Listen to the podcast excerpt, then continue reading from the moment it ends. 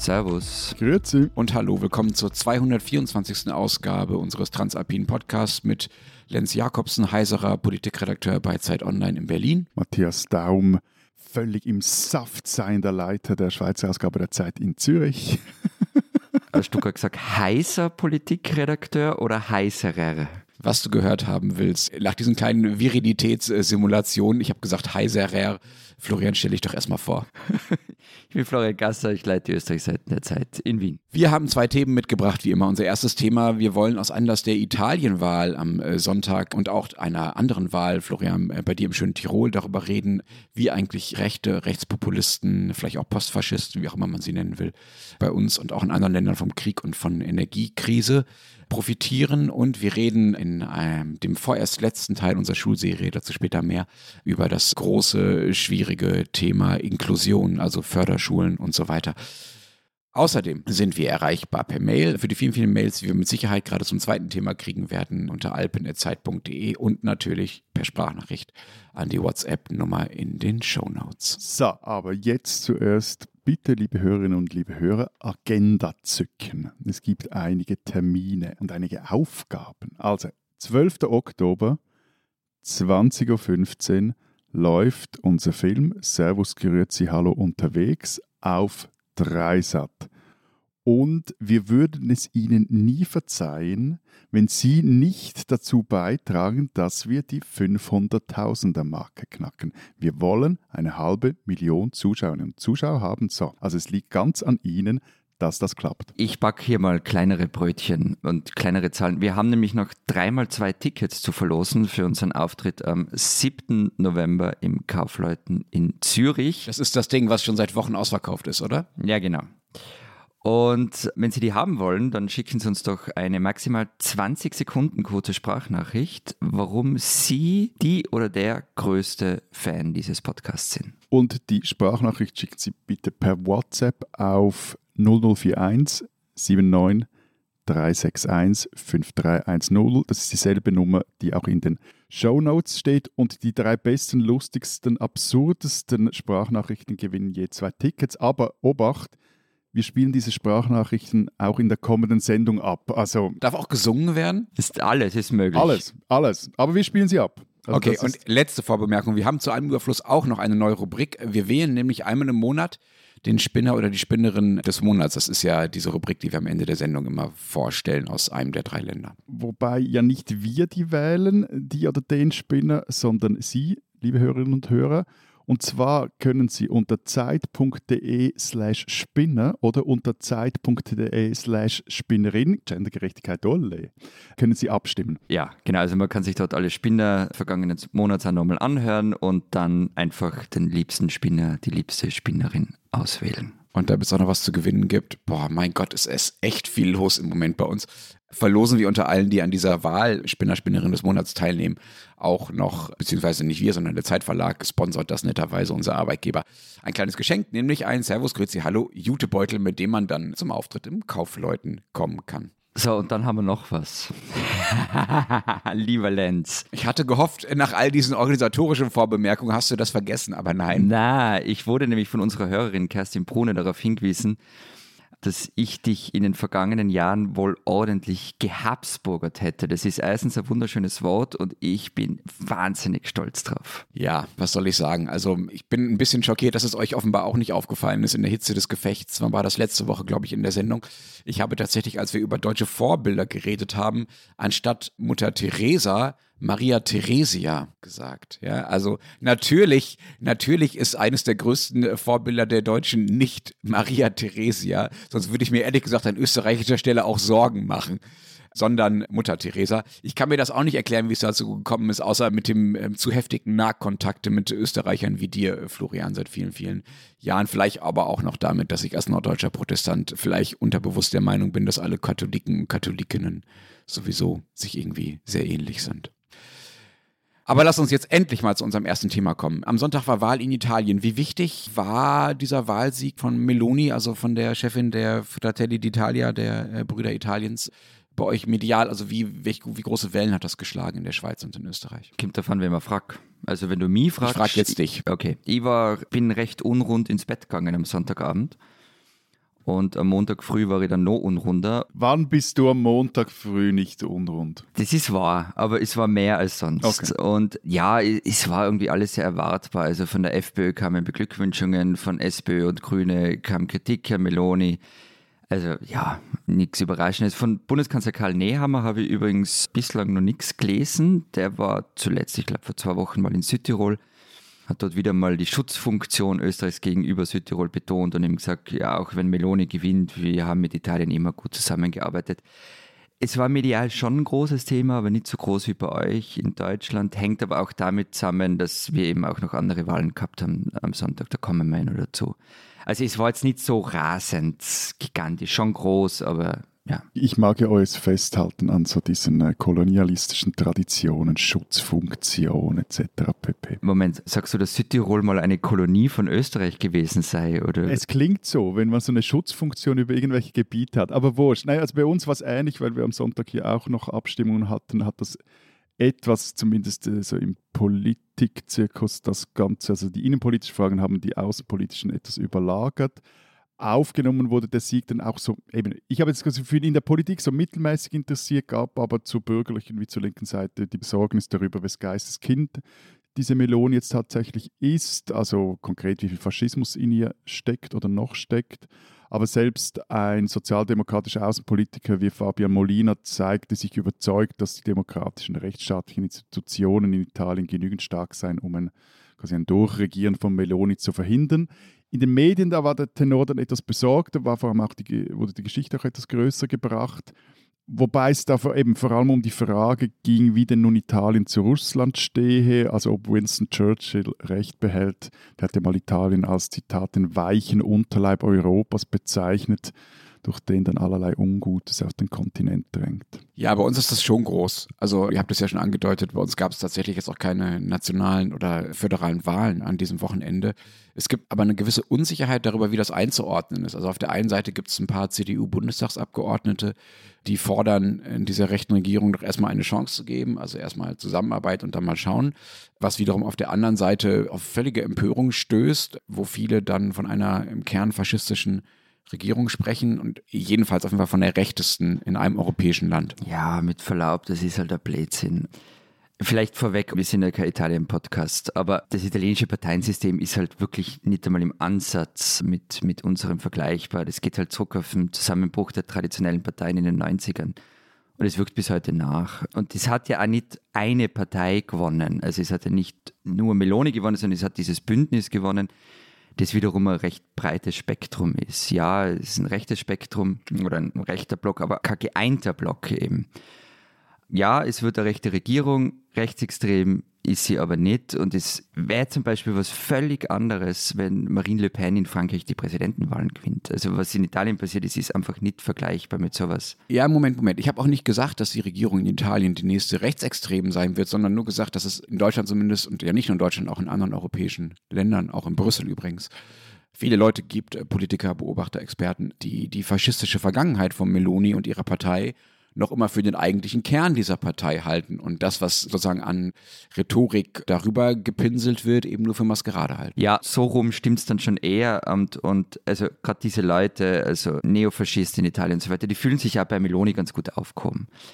Das andere ist aber, also ich bin überzeugt davon, dass es in Italien den nächsten Jahren nicht zu einer Urbanisierung kommen wird. Zumindest nicht so, wie wir es in Ungarn sehen. Es wird nicht diese Eingriffe in die Medienfreiheit geben. Das hat in Italien ja schon wer andere in den 90er ein bisschen gemacht.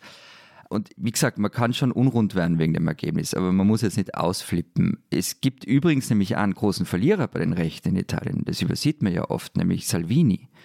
Und wenn ich mich zum Beispiel zwischen ihm und Meloni entscheiden muss, dann nehme ich halt sie, auch wenn sie natürlich gefährlich werden kann. Und ich glaube vor allem, und deshalb, du hast Brüssel schon gesagt, wirklich gefährlich kann sie halt werden für die europäische Integration. Also bevor wir jetzt unseren Podcast in Salve, Ciao, Arrivederci umtaufen, noch äh, etwas aber zur Medienbemerkung von dir. Also ich meine, Berlusconi war ja in seinen Amtszeiten einer der, kann ich schon fast sagen, europäischen Pioniere, wenn es darum ging, die Medien auf Kurs zu bringen. Auch wenn das es waren halt seine eigenen Medien, die haben ihm gehört. Ja, ja, aber er hat ja auch bei den anderen recht viel Einfluss genommen. Es war dann halt so ein Veline-Kurs, also es wurde halt dann auf anderen Kanälen rumgeblüttelt, anstatt seriös zu berichten. So, aber ist ja auch eine Art von auf Kurs bringen. Was mich aus Schweizer Perspektive eigentlich bei dieser Wahl doch etwas erstaunt ist, wie wenig, zumindest habe ich jetzt hier den Eindruck aus der Deutschschweiz, wie wenig uns die italienische Politik interessiert. So, und vor allem, wie wenig sie in Bezug zur Schweizer Politik und zur Schweiz und den Interessen der Schweiz auch gesetzt wird. Und das im Gegensatz zu zum Beispiel französischen oder deutschen Politik, also Wahlen in, in Frankreich, das ist auch in der Deutschschweiz ein Riesending,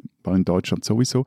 Aber ich meine, immerhin zum Beispiel mit Tessin, wenn ich die Zahl richtig im Kopf habe, haben mindestens ein Drittel aller Einwohner einen sehr direkten, also über eine über Staatsbürgerschaft, einen recht direkten Draht oder Verbindung zu Italien. Und äh, der Kanton ist, also zumindest auch der südliche Teil, der ist wirtschaftlich und gesellschaftlich völlig in die metropolitane Region Mailand integriert. Und im ganzen Kanton sind italienischen Grenzgänge nicht nur immer wieder ein Politikum, sondern auch ein wichtiger Wirtschaftsfaktor.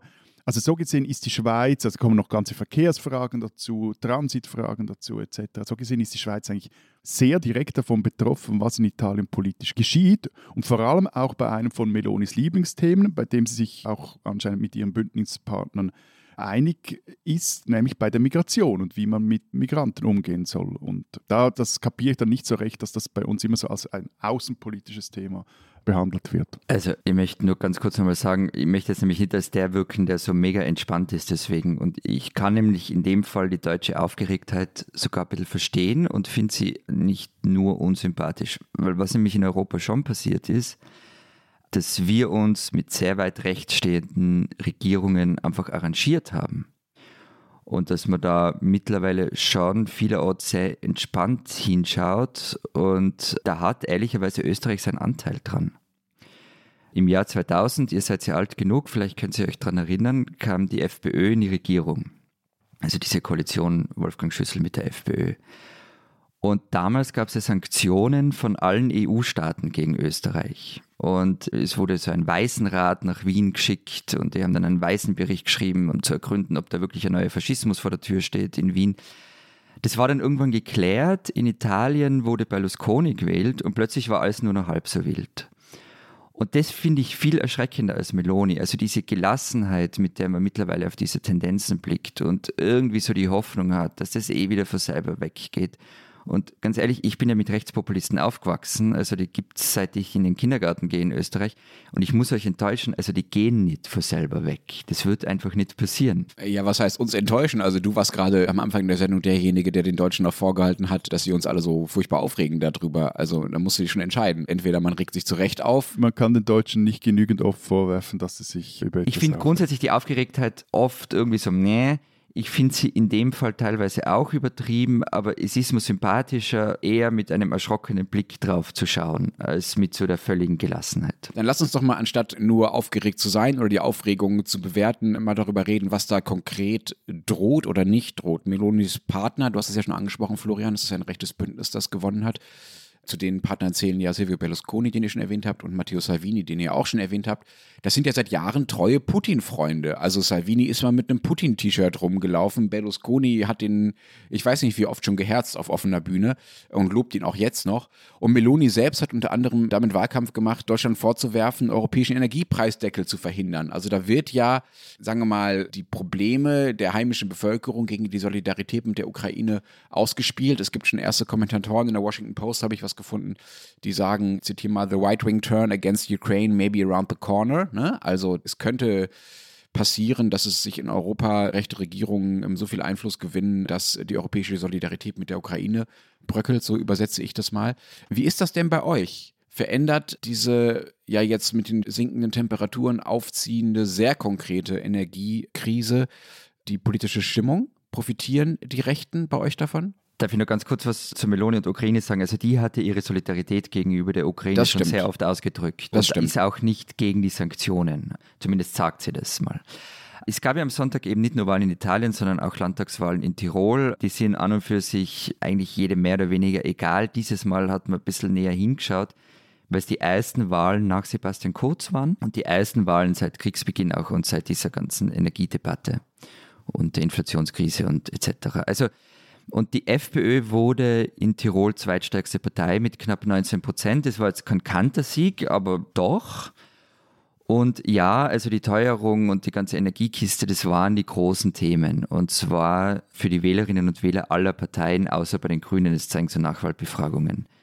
Und bei den unter 30-Jährigen sind die Freiheitlichen stärkste Partei, auch bei Erwerbstätigen ohne Matura. Und der Trend geht also genau dorthin, was du da jetzt so, so angesprochen hast, Lenz. Und wir sind aber gleichzeitig erst am Anfang vom Winter. Also jetzt beginnt es langsam, dass die Stromrechnungen kommen, dass Gasrechnungen kommen, die teilweise saftig werden. Also meine Fantasie reicht schon dafür aus, dass nach dem Winter die Blauen in Österreich in Umfragen auf Platz 1 sind. Wie ist es bei euch, Matthias? Bei uns wird in einem Jahr gewählt und es gab kürzlich mal so eine, wie sagt man dem, so eine, eine zwischenzeitliche nationale Wahlumfrage. Da zeigt das ist was Besonderes bei euch, ne? Bei uns gibt es das ja fast jede Woche. Nein, nein, bei uns nicht. Nein, das ist wirklich was Besonderes. Also ja, aber es sind auch dann die, die, sie sagen schon etwas aus, aber eben die Ausschläge nach oben und unten sind dann auch jeweils sehr gering bei uns. Und da zeigt sich jetzt eben kein Ausschlag nach oben bei der SVP zum Beispiel.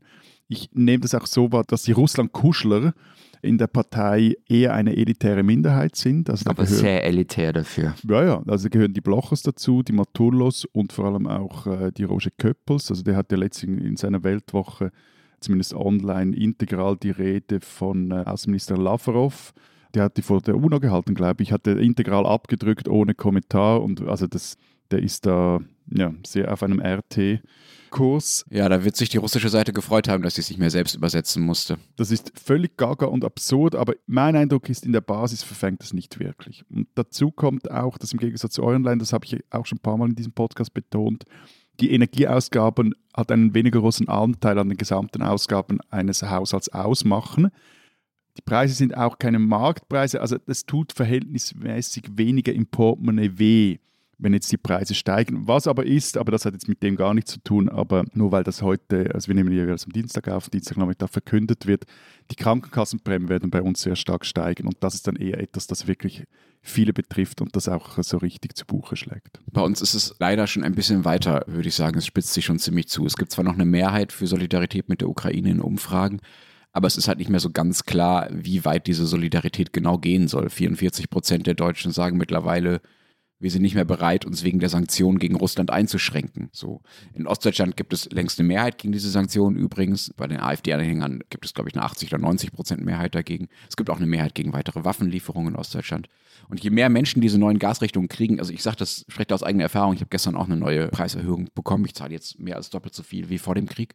Und je mehr diese Rechnungen kriegen und tatsächlich nicht wissen, wie sie das bezahlen wollen, desto konkreter wird es dann, fürchte ich, auch darum gehen, in der Folge des Ukraine-Kriegs abzuwägen, wie viel man bereit ist zu zahlen, um auf der anderen Seite die, die Ukraine weiter zu unterstützen. Das ist ja die Abwägung, äh, die zumindest öffentlich so geframed ist. Aber lieber Len, ihr wisst schon, dass das Gas nicht wegen der Ukraine so teuer ist, sondern wegen Putin und wegen eurer verfehlten Energiepolitik in den letzten 20, 30 Jahren. Ja, ich weiß das und... Ja, das weiß ich, dass du es weißt, aber wissen es die anderen auch. Sag's denen mal. Jein, also ich glaube, das abstrakte Wissen darum ist schon bei vielen vorhanden, aber es hat recht erfolgreich funktioniert, das gegeneinander auszuspielen in den letzten Wochen und Monaten. Übrigens nicht nur von rechter Seite, auch Teile der Linkspartei haben da offen mitgemacht. Und sagen wir so, natürlich gibt es auch irgendeine Art von Zusammenhang zwischen dem Krieg und dem steigenden Energiepreis, dass dieser Zusammenhang nicht ist, dass die Deutschen kein Gas mehr nehmen aus Russland. Das ist ja eben nicht so. Es gibt ja kein Gasembargo gegen Russland, sondern dass der Zusammenhang ist, dass Putin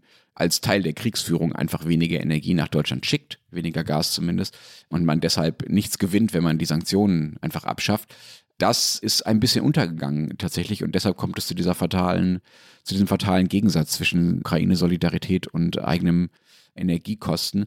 Und das hat tatsächlich zur Folge, also ich würde das zumindest interpretieren, dass das die Folge davon ist, dass zum Beispiel die AfD in den Umfragen deutlich gestiegen ist. Die lag im Frühjahr noch so bei 8 Prozent ungefähr bundesweit und jetzt liegt sie bei 13 Prozent. Und man kann wirklich nicht sagen, dass sie viel dafür getan hat. Es gibt sogar so lustige kleine Videos aus Bundestagsausschüssen, wo Abgeordnete, wenn sie denken, dass die Kamera und das Mikrofon ausgeschaltet sind, sagen, dass sie darauf hoffen, dass der Winter besonders schlimm wird in Deutschland, weil es ihnen als AfD nützen würde. Und das ist natürlich eigentlich nichts, womit man Wähler gewinnen sollte. Wobei, ich muss da die AfD enttäuschen, es gibt ja so Langzeitmodelle, die sind noch nicht, also meteorologisch oder klimatisch, die sind nicht allzu präzise, aber jenes, das ich kürzlich gesehen habe, glaube ich, ein amerikanisches sagt, dass der Winter in Europa, zumindest äh, in unseren Breitengraden, eher ein milder Winter wird. Also was Lenz, was du gesagt hast wegen der Sanktionen, das ist bei uns ähnlich. Also die, die Mehrheit, die für Sanktionen ist, ist nicht mehr wirklich gut abgesichert. Also Sanktionen gegen Russland. Und ja, das wird auch bei uns den rechten Auftrieb geben. Und wir haben ja nächste Woche Bundespräsidentenwahlen. Die FPÖ hat einen Kandidaten aufgestellt und der wird natürlich nicht gewinnen gegen Van der Bellen, aber es ist halt gerade für die Freiheitlichen ein super Stimmungstest. Sie können Themen abtesten und sie sind, sie sind im Gegensatz zu allen anderen Parlamentsparteien gegen die Sanktionen, gegen Russland. Und glaube ich, wird das eben der Eisetest, wie gut zieht es wirklich in der Breite der Bevölkerung. Und dann ist die Frage, es gibt ja auch noch andere Kandidaten, die antreten teilweise auch am rechten Rand. Und da wird dann spannend, was für Bewegungen vielleicht danach daraus entstehen. Also zum Beispiel diese Impfgegnerpartei MFG, die ist völlig abgemeldet. Also das ist einfach vorbei, dieses Thema. Jetzt geht es wirklich darum, und das wird in den nächsten Monaten einfach das bestimmende Thema werden. Diesen Österreicher sollten Sie kennen. Einer meiner liebsten Twitter-Accounts ist von der New York Times und heißt First Sad. Dort werden kommentarlos Wörter vertwittert, die gerade das erste Mal in der New York Times gedruckt worden sind. Vergangene Woche war ich da dann ziemlich überrascht, weil da stand einfach nur Buschenschank. Ein schönes Wort, ja eben. Ein schönes Wort, das aber außerhalb von Österreich viel zu unbekannt ist. Und mir sagt, was ist da passiert? Gibt es es vielleicht in irgendeiner anderen Sprache auch noch? Nö, gibt's nicht. Hat Lavrov vor der UNO Buschenschank gesagt? Nein, es war so. Eine Reporterin der Times hat sich in Wien auf Verwanderung begeben und das sei die perfekte Kombination gewesen aus Outdoor Activity, Essen und Trinken. Und ich kann es nur bestätigen. Super. Was ist aber nun dieser Buschenschank? Also Buschenschank wird oft synonym mit Heuriger benutzt. Und es geht um den zeitweisen Ausschank von Getränken, vor allem natürlich Wein. Zurück geht es übrigens auf eine Verordnung von Kaiser Joseph II. in den 1780ern, der den Winzern erlaubt hat, ihre Ernte zu präsentieren. Der Buschenschank, den es übrigens nicht nur in Wien, sondern eigentlich in ganz Österreich gibt, wird von den Pächtern der Wein- und Obstgärten betrieben. Sie schenken dort ihre eigenen Erzeugnisse aus, aber eben nicht das ganze Jahr, sondern nur, wenn ausgesteckt ist. Ausgesteckt ist, wenn ein Zweig, ein Buschen, draußen hängt. Deshalb eben Buschenschank. Was dort erlaubt ist und was nicht, welche Speisen nur dazu verkauft werden dürfen, welche nicht, wird übrigens recht streng geregelt in einem eigenen Buschenschankgesetz. Dort steht dann zum Beispiel in Paragraph 4 Absatz 3e, der Buschenschank darf zwischen 15. April und 31. Oktober nur am Freitag, Samstag, Sonntag und an Feiertagen in der Zeit zwischen 8 und 23 Uhr auch an einem weiteren Standort und zwar in einem heurigen Gebiet gelegenen Wein- und Obstgarten, der zum landwirtschaftlichen Betrieb des Buschenschenkers gehört, ausschließlich im Freien auf einer 1000 Quadratmeter nicht übersteigenden Fläche ausgeübt werden. Dem Buschenschenker ist dabei nur die Verabreichung der in 10 Absatz 2 angeführten Speisen gestattet. Eine solche Ausübung des Buschenschenkers haben die Buschenschenker spätestens drei Wochen vor Beginn des Ausschankes beim Magistrat anzumelden. Liebe Hörerinnen und liebe Hörer, wenn Sie jetzt allein schon vom Zuhören besoffen sind, dann geht es Ihnen ähnlich wie mir. Ja, also wichtig ist, wir nehmen es schon ganz ernst mit unserem Ja, Buschenschank. mach dich einfach nie mehr lustig über den Lenz, wenn die Deutschen was, was mit Saufen zu tun hat, ernst nehmen. Aber ich muss dazu sagen, also ich kann es, was die Times Reporterin geschrieben hat, schon bestätigen. Also so in einem Buschenschank zu sitzen oder eine Weinwanderung zu machen im Umkreis von Wien. Ist, ist wirklich sehr tolle Wochenendbeschäftigung. Esst halt was Gescheites davor. Gute Unterlag braucht schon. Aber der Buschenschank ist jedenfalls ein Österreicher, den man kennen muss.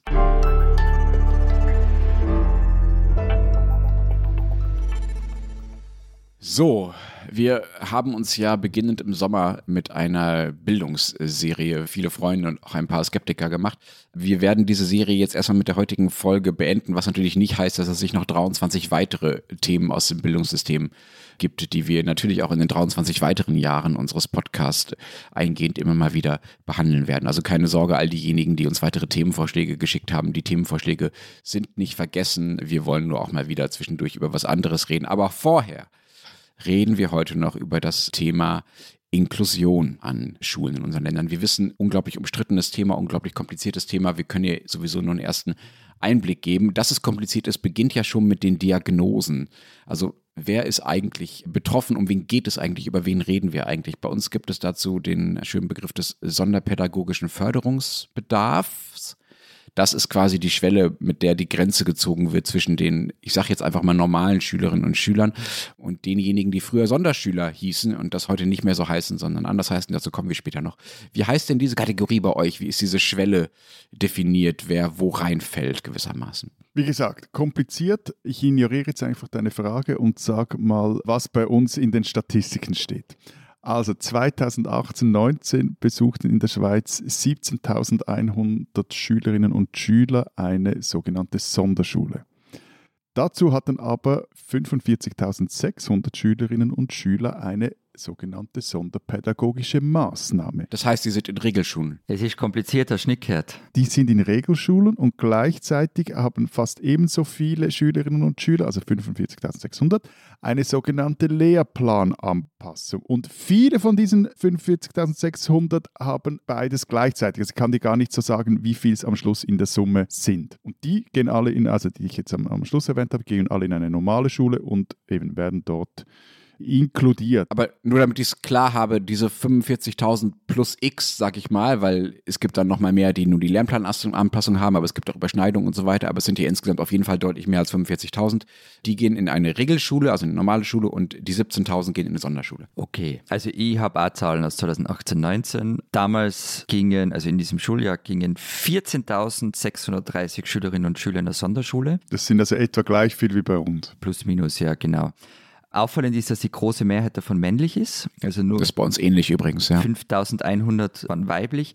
Was jetzt da nicht dabei ist, sind eben die Kinder, von denen du auch erzählt hast, Matthias, die in eine reguläre Schule gehen, in der ein inklusiver Unterricht angeboten wird. Moment, das heißt, man weiß gar nicht, wie viele das sind. Vielleicht weiß man es, ich habe es jetzt auf die Schnelle ehrlicherweise nicht gefunden. Wobei, man sagt nur kurz zur Verteidigung der österreichischen Statistik, also bei uns weiß man das auch erst seit wenigen Jahren, also erst seit wenigen Jahren werden die überhaupt erfasst. Vielleicht weiß man es auch und ich habe einfach die Zahl jetzt auf die Schnelle nicht rausgezogen.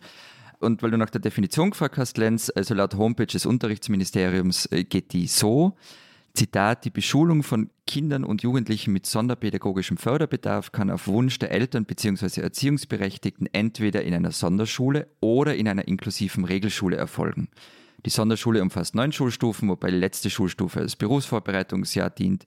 Mit Zustimmung der Schulbehörde und mit Einwilligung des Schulerhalters ist der Sonderschulbesuch maximal zwölf Schuljahre lang möglich. Okay, ihr habt jetzt so ein bisschen Zahlen genannt, die, sagen wir mal, Lücken lassen, bei denen wir nicht genau wissen, wo sie herkommen, aber es gibt auf jeden Fall Lücken. Ich nenne jetzt mal die deutschen Zahlen im Vergleich. Es gibt hier schon noch Gesamtzahlen, zumindest ähm, naja, annäherungsweise Gesamtzahlen. Bei uns sind es knapp 600.000 Kinder, die sonderpädagogischen Förderbedarf haben und die sich dann auf die verschiedenen Schulformen verteilen. Dazu komme ich gleich noch. Und ausschlaggebend dafür ist ein Gutachten, also dafür, ob man diesen sonderpädagogischen Förderbedarf in Anspruch nehmen kann und auch dafür, auf welche Schule man kommt. Für dieses Gutachten spricht ein Sonderpädagoge, eine Sonderpädagogin natürlich mit den Eltern, beobachtet das Kind. Es gibt allerdings große Streitereien darüber, sagen wir mal, wie seriös und wie intensiv vor allen Dingen diese Beobachtung ist, also wie gut sozusagen die Grundlage ist, die fachliche, auf der diese Gutachten verfasst werden. Da klagen viele Eltern, dass das sehr oberflächlich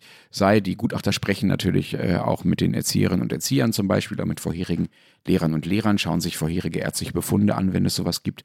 Und die Zahl dieser Schülerinnen, das finde ich bemerkenswert, Schülerinnen und Schüler, die sonderpädagogischen Förderbedarf hat, die steigt bei uns. 2011 waren es noch 487.000 und 2020 waren es dann schon 582.000, also 20 Prozent mehr. Das finde ich ganz schön heftig. Ich habe zur Sicherheit auch nochmal nachgeschaut, wie sich die Gesamtschülerzahlen in der Zeit entwickelt haben. Die sind nicht deutlich gestiegen.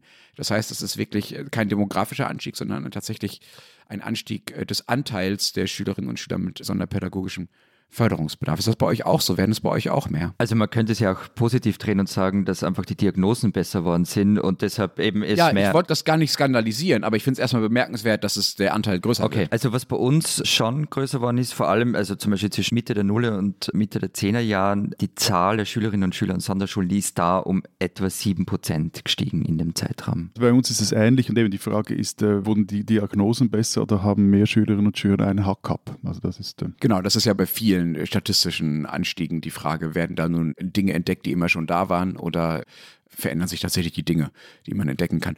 Jetzt kommen wir mal zur, zumindest aus deutscher Sicht, zentralen Frage. An was für Schulen gehen denn diese Kinder und Jugendlichen, die diesen Förderungsbedarf haben? Du meinst jetzt jene, die in den normalen Schulen unterrichtet werden? Ja, oder? genau das. Also erstmal alle, die diesen Bedarf haben. Also es gibt dann welche in normalen Schulen offenbar bei euch und welche in das, was bei euch tatsächlich noch Sonderschulen heißt, ja? Genau, also ja, also quer durch. Also es gibt eben Sonderschulen, wo man hingehen kann und wie ich vorher gesagt habe, es gibt eben die normalen Schulen, wo Inklusion angeboten wird. Vielleicht nur eine Sache zuvorher, wer geht denn dahin und mit welcher Diagnose und wie, wie steigt es an? Ich habe ja schon gesagt, dass eben Buben überrepräsentiert sind. Wer auch überrepräsentiert sind, sind Kinder mit nicht deutscher Muttersprache. Also die sind an Sonderschulen deutlich mehr als an allen anderen Schulen. Ist in Deutschland auch so, ja. Die kommen auch mehr in den Genuss dieser integrativen Förderung. Ich frage immer so nach bei dem Begriff Sonderschule, weil die bei uns schon lange nicht mehr so heißen. Die hießen früher mal so, dann gab es eine pädagogische Entwicklung, die sehr darauf gedrungen hat, eben nicht mehr diese Absonderungen auch begrifflich auszudrücken und eben nicht mehr so zu tun und es auch so einzuschreiben ja in die Gesellschaft damit, als wären das Menschen, die, sagen wir mal, einer Sonderbehandlung, was ja auch eine negative Konnotation hat, zuzuführen werden, sondern sie heißen jetzt seit längerem Förderschulen. Oder zum Beispiel in Baden-Württemberg heißen sie gleich Sonderpädagogisches, das ist dann wieder in Ordnung offenbar, Bildungs- und Beratungs- Zentrum. Also da äh, versucht man dieser Normalisierung und der Inklusion auch sprachlich so ein bisschen Ausdruck zu verleihen. Und ich habe ja mal damals, als das auf Förderschule hieß, an so einer Förderschule gearbeitet übrigens. Ne? Zehn Monate im Zivildienst 2003, 2004 ungefähr in Dortmund. Ja, dann erzähl mal, ist es die richtige Form? Ja, ganz ehrlich, ich traue mir da keine Meinung zu. Das ist 20 Jahre her und mir fehlte auch die fachpädagogische Expertise. Ich war da 18, 19 Jahre alt. Was ich aber schon sagen kann, glaube ich, es gab unter den Schülerinnen und Schülern damals sicher welche, die mit der entsprechenden Hilfe auch an Regelschulen zurechtgekommen wären, für die es da auch besser gewesen wäre, an Regelschulen gewesen zu sein. Es gab aber auch mit Sicherheit solche, bei denen ich mir im Nachhinein auch schwer vorstellen kann, wie die am Unterrichts- und Schulalltag einer normalen Schule hätten teilnehmen sollen, so dass sie selbst auch was davon haben und dass der unterrichtende Schulalltag auch weiter funktioniert. Also ich glaube nicht, dass es dort eine Lösung für alle gibt, zumindest aus meiner Erfahrung von vor 20 Jahren. Ja, mir geht es sehr ähnlich wie dir. Also auch Ex-Zivi und auch in dem Bereich gearbeitet im weitesten Sinn. Ich habe da auch keine endgültige Meinung und traue mir auch keine zu. Es gibt aber übrigens auch Gegenstimmen, gerade wenn es um Inklusion in den Regelschulen geht. Also der deutsche Lehrer Michael Felten hat vor ein paar Jahren das Buch Die Inklusionsfalle geschrieben und er kritisiert, dass halt die Regelschulen zu schlecht ausgestattet seien, um Inklusion wirklich umsetzen zu können. Und in einem Interview mit der Tageszeitung Der Standard hat er mal gesagt, die sozialisierende Funktion der Schule ist mir ungemein wichtig, aber man darf sie nicht gegen jede Entwicklungspsychologie umsetzen. Wenn Kinder mit emotionalen Störungen das Lernen der Regelschüler ständig stören, wird das Miteinander nämlich schnell zum Gegeneinander. Und wenn umgekehrt ein lernbehindertes oder geistig eingeschränktes Kind in einer Regelklasse viel größere Leistungsunterschiede erlebt als im Schonraum der Sonderschule, dann wird es oft zusätzlich entmutigt. Und er zitiert dann noch eine deutsche Mutter, die in ihrem Blog mal geschrieben hat, Entschuldigung, liebe progressive Eltern, aber ich möchte meinen behinderten Sohn nicht dafür zur Verfügung stellen, dass eure Kinder sich noch besser entwickeln als sie es ohnehin schon täten. Ja, ich verstehe diese Argumente und ich glaube, wir können sie nur gegeneinander stellen und ich finde, gegen dieses Argument von Herrn Felten oder gegen dieses Zitat der Mutter muss man schon stellen, dass Sonderschulen natürlich eine unfassbar tiefgehende Stigmatisierung sind. Also wer auf einer Sonderschule war, ist oder auf einer Förderschule, ist natürlich abgestempelt, schlimmstenfalls für sein Leben und erfährt in der prägenden Zeit der Jugend und des Kindseins einen Ausschluss aus den, sagen wir mal, normalen Abläufen der Bildung und der Gesellschaft, gegen die man unglaublich schwer wieder ankommt. Und äh, da gibt es auch genug Eltern, die sich darüber beschweren. Also es geht einfach um sehr, sehr viel. Ja, es geht um sozusagen das Schicksal dieser Kinder auf eine gewisse Art, das Bildungsschicksal zumindest.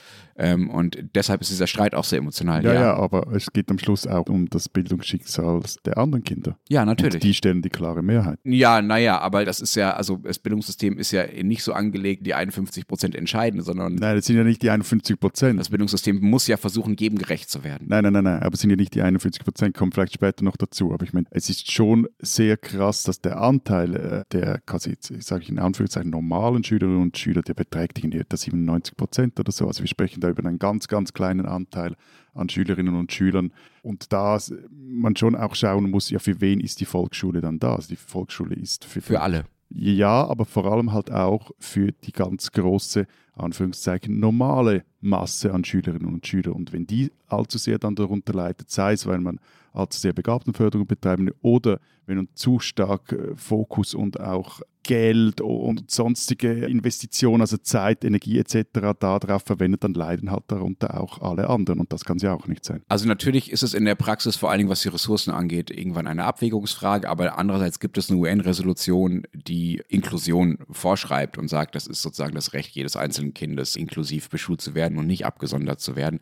Habt ihr die auch ratifiziert? Wird die bei euch umgesetzt? Gilt die bei euch? Das sind jetzt zwei Fragen, ratifizieren und umsetzen. Also erstens ja und umgesetzt zum Mittel. Also das, das ist nämlich eine der ganz großen Diskussionen in Österreich, seit, seit ich denken kann.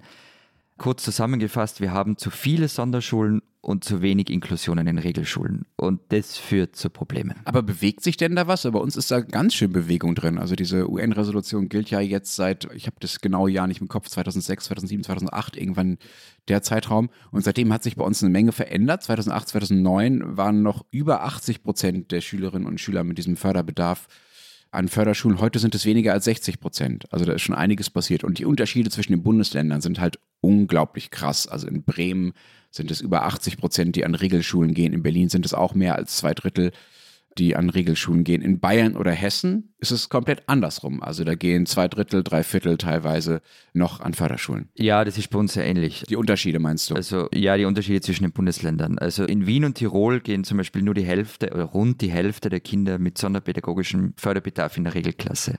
In Kärnten sind es fast 83 Prozent. Und dann, wenn man dann nochmal genauer reinschaut, gibt es einzelne Bezirke. Einer ist, der immer als Beispiel gebracht wird, Reute in Tirol. Da sind Sonderschulen quasi abgeschafft. Das hat aber also in diesem Fall weniger mit der Politik zu tun oder mit dem Engagement der Politik, sondern mit dem Einsatz von einzelnen Eltern. Und das ist nämlich jetzt der Kern vom Problem, weil ich habe das ja vorher zitiert, in der Theorie können sich Eltern aussuchen, an welche Schule das Kind geht. In der Praxis sagt die Regelschule dann aber oft, na, tut uns leid, Inklusion können wir nicht anbieten, geht's auf die Sonderschule. Und weil wir das letzte Mal über Privatschulen geredet haben, für viele Eltern sind die dann in so einer Situation zum Beispiel der Ausweg. Was ich aber schon sehe, das ist das, was Matthias ja vorher gesagt hat, der irre Aufwand, den Schulen für die Inklusion betreiben müssen. Also nur ein Beispiel. Ich war mal gestern am Gymnasium und in der Klasse, wo ich da war, war ein Junge mit extrem starker Sehbehinderung. Und der hätte eigentlich auf eine Blindenschule gehen, ich weiß nicht, ob man die nur Blindenschule nennt, aber gehen sollen. Und für den wurde dann ein riesiger Apparat angeschafft und wenn er da durchgeschaut hat, dann hat er lesen können, was auf der Tafel steht. Und die damalige Direktorin hat sich vehement dafür eingesetzt, dass es so gemacht wird. Das war der ein totales Anliegen. Es hatte aber auch zur Folge, dass zum Beispiel die Klasse nie den Raum wechseln konnte. Also ich verstehe schon, dass da Schulen oft an Grenzen kommen, vor allem wenn sie nicht die nötige Unterstützung kriegen. Und die nötige Unterstützung ist halt in dem Fall eine technische Unterstützung, aber in ganz vielen Fällen oder in den meisten Fällen braucht es einfach zusätzliche Lehrkräfte, speziell ausgebildete Lehrkräfte dafür. Ich würde gerne nochmals eine Lanze für die Mehrheit an den Schulen brechen. Ich meine, das sind, ich habe es jetzt nochmal nachgeschaut, das sind 96,8 Prozent der Schülerinnen und Schüler besuchen eine, eine Regelklasse und haben keinen Bedarf an irgendeinem angepassten Lehrplan oder sonderpädagogischen Maßnahmen oder eben eben auch nicht an eine Sonderschule. Also nochmals, wir sprechen hier wirklich von einer ganz kleinen Minderheit und jeder Einzelfall, der irgendwie schief läuft, also wo jemand in einer Institution ist oder eben nicht ist, was da nicht passt, ist tragisch. Also da gibt es üble Geschichten. Es gibt zum Beispiel eine bekannte Geschichte eines Zürcher Lokalpolitikers und auch Behindertenaktivisten Islam Alijai, der hat eine Behinderung, da hat man lange gemeint, als er ein Kind war, der sei geistig retardiert, aber der hat quasi nur eine Nervenkrankheit, die ihm halt nicht ermöglicht, unter anderem seine Zunge so zu bewegen, dass es normal klingt, wenn er spricht. Das klingt dann halt einfach komisch, aber der hat also er ist völlig hell in der Birne und wenn der zum Beispiel, das erzählt er auch immer wieder, wenn der richtig gefördert worden wäre oder wenn man sich da auch etwas Mühe gegeben hätte, hätte der vermutlich auch studieren können etc. pp. Aber der Aufwand, also dass eine kleine Minderheit in ein Schulsystem integriert wird, das geschieht halt einfach mit sehr viel Aufwand. Und das ist ein Aufwand, das zeigt sich dann halt einfach in der Praxis auch, der das normale Schulsystem und da vor allem die an der Front stehenden Lehrerinnen und Lehrer teilweise an den Anschlag bringt. Vor allem auch in städtischen Gebieten, wo der Anteil an nicht deutschen Muttersprachlerinnen und Muttersprachen sehr hoch ist. Das hast du vorhin auch erklärt, äh, Florian da kommt aus diesen Kreisen, zum Beispiel Kanton Basel-Stadt, der gilt ja eigentlich so als linke Hochburg, der Ruf nach zum Beispiel einer Wiedereinführung von Kleinklassen. Da wurde auch eine entsprechende Volksinitiative lanciert, dass Kleinklassen, die gibt es eigentlich nicht mehr. Das ist wie so Sonderschulen, wo dann eben alle jene, die Probleme haben, in solche Kleinklassen, ich sag mal, gesteckt wurden. Früher war das zumindest wirklich ein Reinstecken.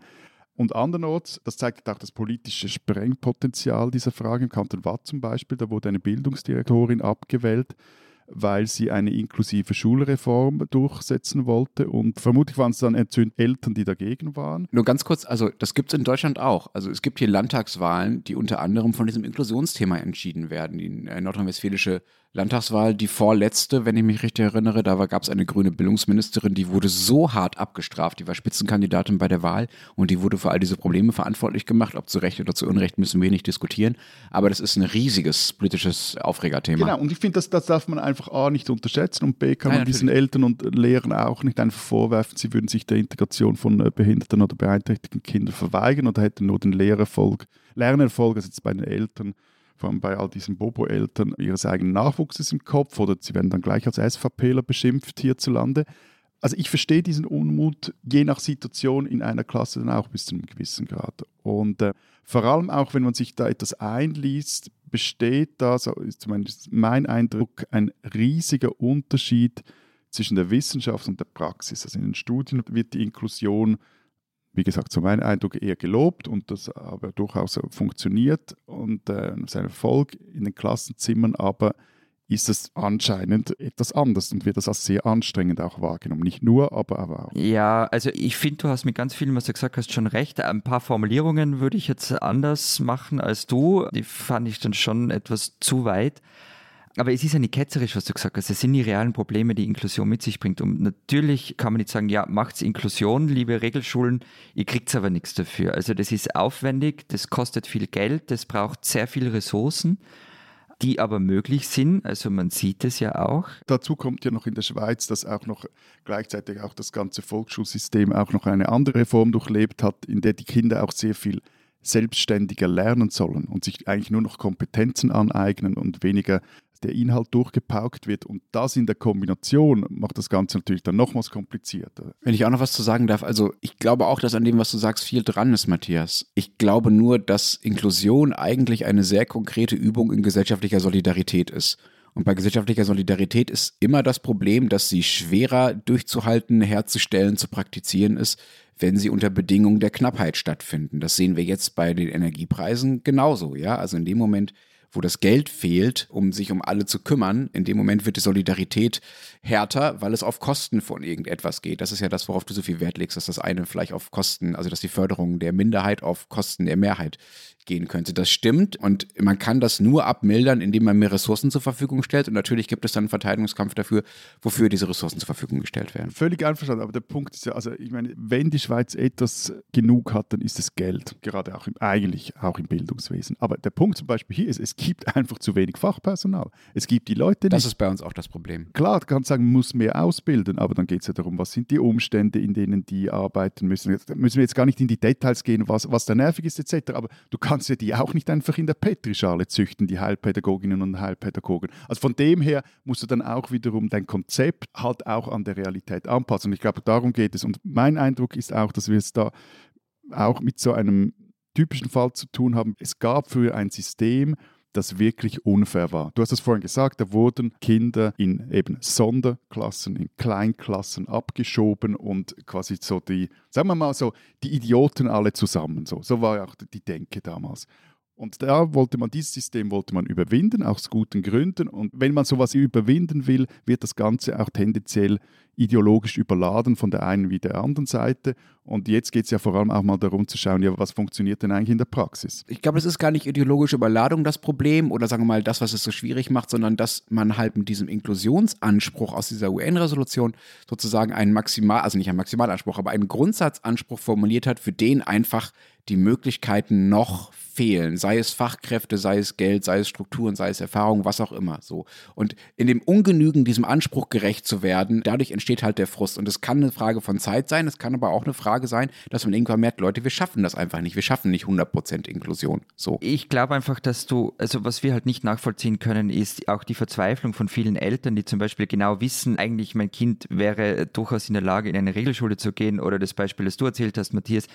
Wenn du jetzt aber in einer Region wohnst, wo automatisch es heißt Sonderschule, und du dann gleichzeitig eine UN-Resolution hast, die das eigentlich verspricht, dass es anders wäre, das kann ich dann schon nachvollziehen, dass es mehr Inklusion braucht. Also ich spreche jetzt für Österreich, das finde ich steht einfach völlig außer Streit, dass die Inklusion, und da bin ich dann schon wieder bei Michael Felten, irgendwo auch an, an Grenzen stößt. Davon gehe ich schon auch aus. Das kann ich mir schon auch vorstellen. Darf ich euch noch ein Beispiel dazu erzählen? Es gibt unzählige Berichte aus Deutschland, die belegen, dass es in vielen Bundesländern mit diesem Anspruch, den du da gerade nochmal zitiert hast, Florian, halt absolut nicht weit her ist. Also, dass der einem nicht so viel bringt. Es geht da immer wieder um Gutachter und Schulämter, die den vermeintlich leichteren Weg gehen und die Kinder halt einfach auf die schon existierenden Förderschulen sticken, die ja auch ein Interesse daran haben, dass sie diese Schüler kriegen, weil sie ja weiter existieren wollen. Institutionen haben ein Interesse am Selbsterhalt, das ist völlig normal. Und sie wollen das dann oft auch den Regelschulen, also die Gutachter und die Schulämter und auch die Regelschulleiter selber beispielsweise, die wollen sich oder wollen diesen Regelschulen nicht zumuten, diese Kinder aufzunehmen oder sie trauen sich das nicht zu, sie haben davor Angst. Es gibt Studien, die belegen, dass Kinder mit diesem sonderpädagogischen Förderbedarf viel öfter ihre Wunschschule verwehrt wird, also um sechs, siebenfaches teilweise häufiger, als solche, die diesen Förderbedarf nicht haben. Man muss einfach unglaublich beharrlich sein, um sein Kind an eine Regelschule zu kriegen, in vielen Regionen Deutschlands zumindest. Und da muss man oft zum Beispiel auch selbst noch die Begleiterin oder den Begleiter auftreiben, die den Kindern dann an dieser Schule da helfen. Das gehört ja auch dazu, also der höhere Aufwand. Es gibt einen Text unserer Kollegin Ines Schipperges, die ist Mutter eines Kindes mit so einem Förderbedarf und die hat ja einen sehr beeindruckenden und auch teilweise deprimierenden Text dazu geschrieben, den wir in den Show uns auch nochmal verlinken. Und dessen Ende würde ich hier gerne einfach mal zitieren zu diesem Thema. Die Wahrheit ist, schreibt sie also, daran, dass Kinder mit und ohne Behinderung zusammen unterrichtet werden, hat in Deutschland fast niemand Interesse. Nicht die Politik, die Ämter, nicht die Schulen, die Lehrkräfte, die anderen Familien. Es gibt nun diese kleine Gruppe von Eltern wie uns, die sich wünschen, ihr Kind inklusiv zu beschulen. Für alle anderen wäre es völlig in Ordnung, wenn es weiterläuft wie bisher. Über die Vorteile inklusiver Schulen wird häufig gesprochen, weil, Zitat, gemeinsames Lernen so hübsch klingt. Doch wenn diese Idee nicht umgesetzt wird, vermisst sie auch niemand. Die spinnen, die Schweizer. In der Schweiz hat man es ja, also Geld. Zum Beispiel, um der Polizei neue Teslas hinzustellen, die mit diesen schönen Flügeltüren, die nach oben aufgehen übrigens. In Basel fahren äh, die Beamten seit 2018 unter anderem mit sieben solcher Teslas herum. Wir machen es jetzt seit vier Jahren und ich da fragt es jetzt. Wahnsinn, oder? Du hast es uns verschwiegen, Matthias. Also, was tun die Basler Polizisten mit diesen Autos? Naja, die gleichen Dinge, die Streifenpolizisten schon vorher taten und wahrscheinlich auch noch in 100 Jahren taten, tun werden, egal ob sie mit Verbrennern rumfahren oder mit Elektroautos. Vergangene Woche zum Beispiel wollten sie zwei Radfahrer kontrollieren. Als der eine dieser beiden Radfahrer dann allerdings flüchtete und die Polizisten aus dem Auto raus, raus wollten, um ihn zu Fuß zu verfolgen, ließ der Tesla das nicht zu. Das Aussteigen, jetzt Zitat aus dem Polizeibericht, misslang jedoch, da die Fahrzeugtür blockierte. Das hat die Person auf dem Fahrrad bemerkt und sich in der Folge über die Eingesperrten lustig gemacht. Dieser Mensch auf dem Fahrrad ist dann extra langsam in Schritttempo vor diesem Polizeitesla hergefahren, weil er ja wusste, dass die nicht raus konnten und die Polizisten konnten nichts dagegen tun. Irgendwann hat dieser Fahrradfahrer dann den Tesla sogar gerammt in seinem Übermut, weil er ja wusste, die Beamten können nichts raus, können ihm also nichts. Aber unterschätzt mal die Basler Polizei nicht. Einem dieser Polizisten in diesem Tesla ist es nämlich genug gelungen, durch das Fenster, das wohl noch aufging, diesen übermütigen Radfahrer am Schlawittchen, wie es so schön im Polizeibericht heißt, zu packen und durchs Fenster am Kragen festzuhalten. Wie ging es dann weiter? Während der eine Polizist sich durch die hintere Flügeltür quetschen musste, die sich rund 60 Zentimeter öffnen ließ, laut Polizeibericht, musste der andere Fahrer, also derjenige, der diesen Typen am Schlawittchen gepackt hat, durch das Fenster aus dem Auto klettern. Und bevor jetzt irgendjemand fragt per Mail oder Shownotes oder ihr, nein, es gibt davon leider keine Bilder, wie diese beiden Polizisten sich aus dem Tesla schälen. Liebe Basler Polizei, herzlichen Glückwunsch zum Ergreifen des Fahrradschwerverbrechers. Herzlichen Glückwunsch auch zu euren schicken Autos. Ich bin ja fast ein bisschen froh, dass auch ihr von den Tücken der modernen Technik nicht verschont werdet. Aber wenn ihr dem nächsten Einsatz nicht rechtzeitig Verstärkung holen könnt, weil sich beispielsweise euer iPhone Plus Pro Ultra 14 sich extra nochmal updaten muss, dann überlegt doch mal, für welche Zwecke sich welche Technik wirklich lohnt. Also, ihr spinnt ein klein bisschen.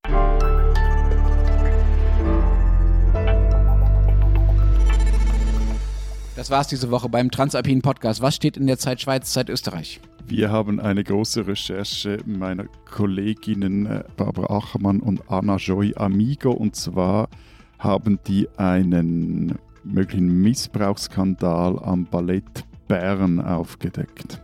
Und in Österreich ist äh, Christina Pausackel nach Dreiskirchen gefahren. Dort steht seit vielen Jahrzehnten das Erstaufnahmezentrum für Asylwerber, das regelmäßig voll ist, manchmal übervoll. 2015 mussten die Menschen vorne draußen im Gras teilweise übernachten und auch jetzt kommt es wieder an seine Grenzen.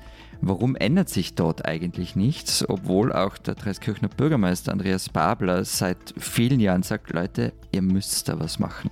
Christina Pausackel hat danach gefragt. Und wir wissen, was in Deutschland los ist. Liest den Rest der gedruckten Zeit oder natürlich Zeit online. Wir hören uns nächste Woche wieder. Bis dahin sagen wir. Wer denkt? Adieu. Und tschüss.